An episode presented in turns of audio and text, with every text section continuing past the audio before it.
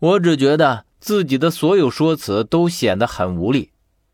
哎，是好奇，可是面对危险来说，我更情愿不看里面究竟是什么。好奇害死猫的道理，你懂不懂？十三望了我一眼，他问我：“你真的不想知道里面是什么？”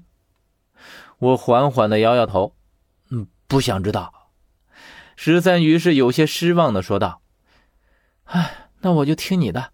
我们现在立刻离开。”我终于松了一口气。然后望了棺材里面一眼，只是在我看过去的时候，却看见那个与十三长得一模一样的幽灵又出现了棺材的旁边。他的脸上带着诡异的笑容，我能感觉到他是在朝着我笑的，而且笑得我心里一阵阵的发冷。我不知道他怎么又会出现，于是我更加催促十三赶紧离开。我们离开的时候，这个幽灵几乎没有任何要追上来的意思。我只看见他那双手伸了出来，然后又垂进了棺材里面，然后我们就重新回到了外面的大殿里。在这些石柱之间，依旧是诡异的黑暗和寂静。出来之后，我在心里盘算着小峰会去了哪里。十三问我：“现在我们要去哪里啊？”我也很为难，这里不宜久留，可是我们也不能就这样扔下小峰。我想了想，说。我们在这里等一会儿，然后再做定论。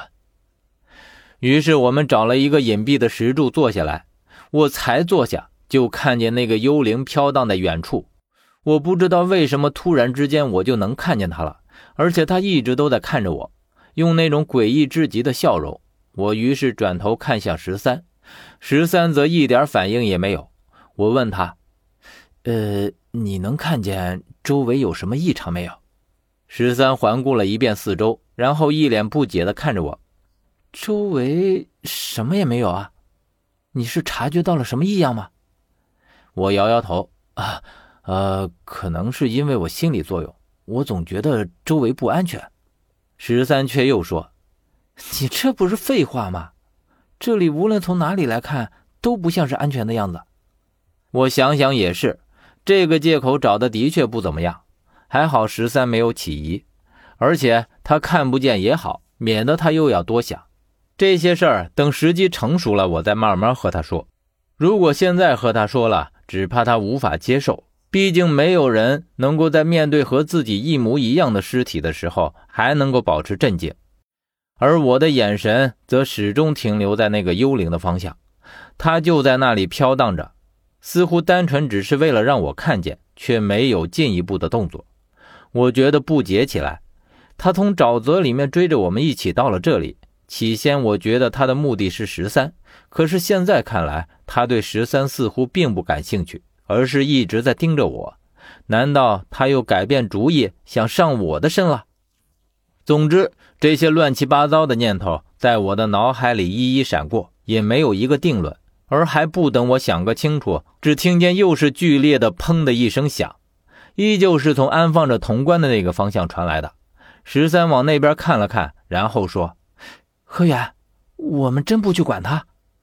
哎，多一事不如少一事。现在我们能不惹麻烦，尽量的就不惹麻烦。”十三这才重新坐下，但是他的眼神却一直停留在那个方向。我知道他也奇怪，只是现在真不是让他知道的时候。可是偏偏那边的声响越来越剧烈。我看向那个幽灵的方向，发现不知道什么时候那个幽灵已经不见了。可是等我转过身的时候，却感到身边有一个人，而且我看到一张面庞几乎就贴在我的脸上，竟然是十三。我吓了一大跳。哎呀，我操！十三，你这是干什么？啊十三，然后挪开脑袋，他说：“我见你一直在往那边看，于是我也想过来看看你究竟在看什么。”可是那里除了一片黑暗，明明什么也没有啊！你怎么会看得这么出神？我当然不能和他说我在看幽灵，于是搪塞他道：“哎呀，我只是在想问题罢了，在出神。”而十三则站起来，而就在他转过身的时候，却当即愣在了原地。我见他这样，顺着他的视线也看过去，只见在我们一丈开外的地方站着一个身影，而且。正看着我们，这是一个和十三长得一模一样的另一个十三，看来他就应该是从潼关里面爬出来的那个了。接着我就听见他说道：“何远，你怎么会在这里？”啊之后他才看见了十三的模样。我看见他惊讶的神情全都摆在了脸上，然后豁然出声问道：“你是谁？怎么和我长得一模一样？”